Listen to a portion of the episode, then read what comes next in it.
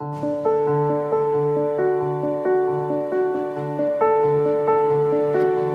Santo Evangelio según San Lucas.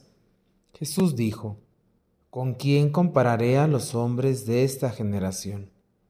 ¿A quién se parecen? Se parecen a esos niños que se sientan a jugar en la plaza y se gritan los unos a los otros. Tocamos la flauta y no han bailado. Cantamos canciones tristes y no han llorado. Porque vino Juan el Bautista que ni comía pan ni bebía vino, y ustedes dijeron, Este está endemoniado.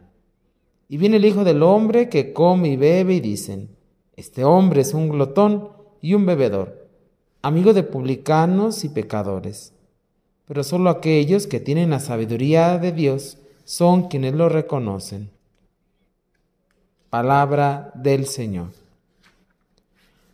Un gran saludo para todos hermanos, hermanas, en este miércoles 20 de septiembre. El Señor nos habla a través de su palabra. El Evangelio es muy claro.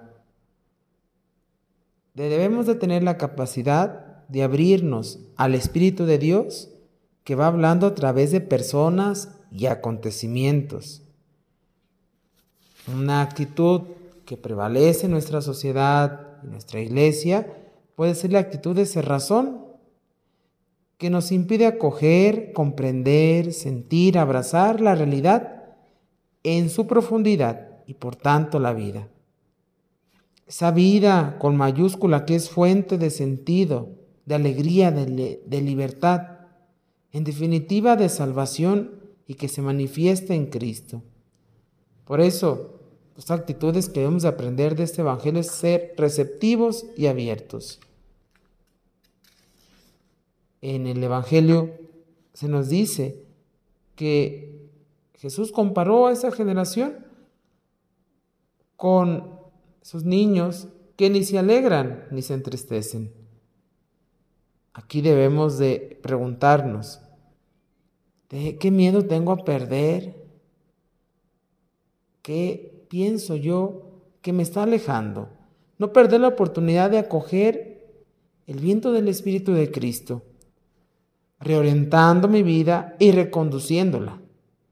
Y esta es la plenitud, está en el amor, para poder alegrarnos cuando es necesario y entristecernos, saber escuchar la música de la esperanza que hay en el mundo y danzar con ella, pero también escuchar los dolores que vive nuestro mundo y hacerlos nuestros.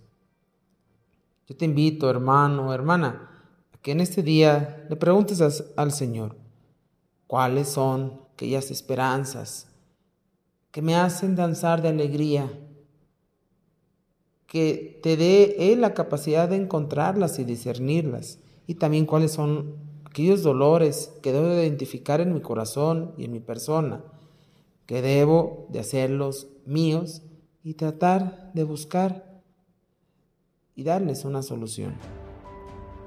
Pidámosle al Señor en este día que nos renueve con su espíritu para que podamos seguir sirviendo a través de los hermanos.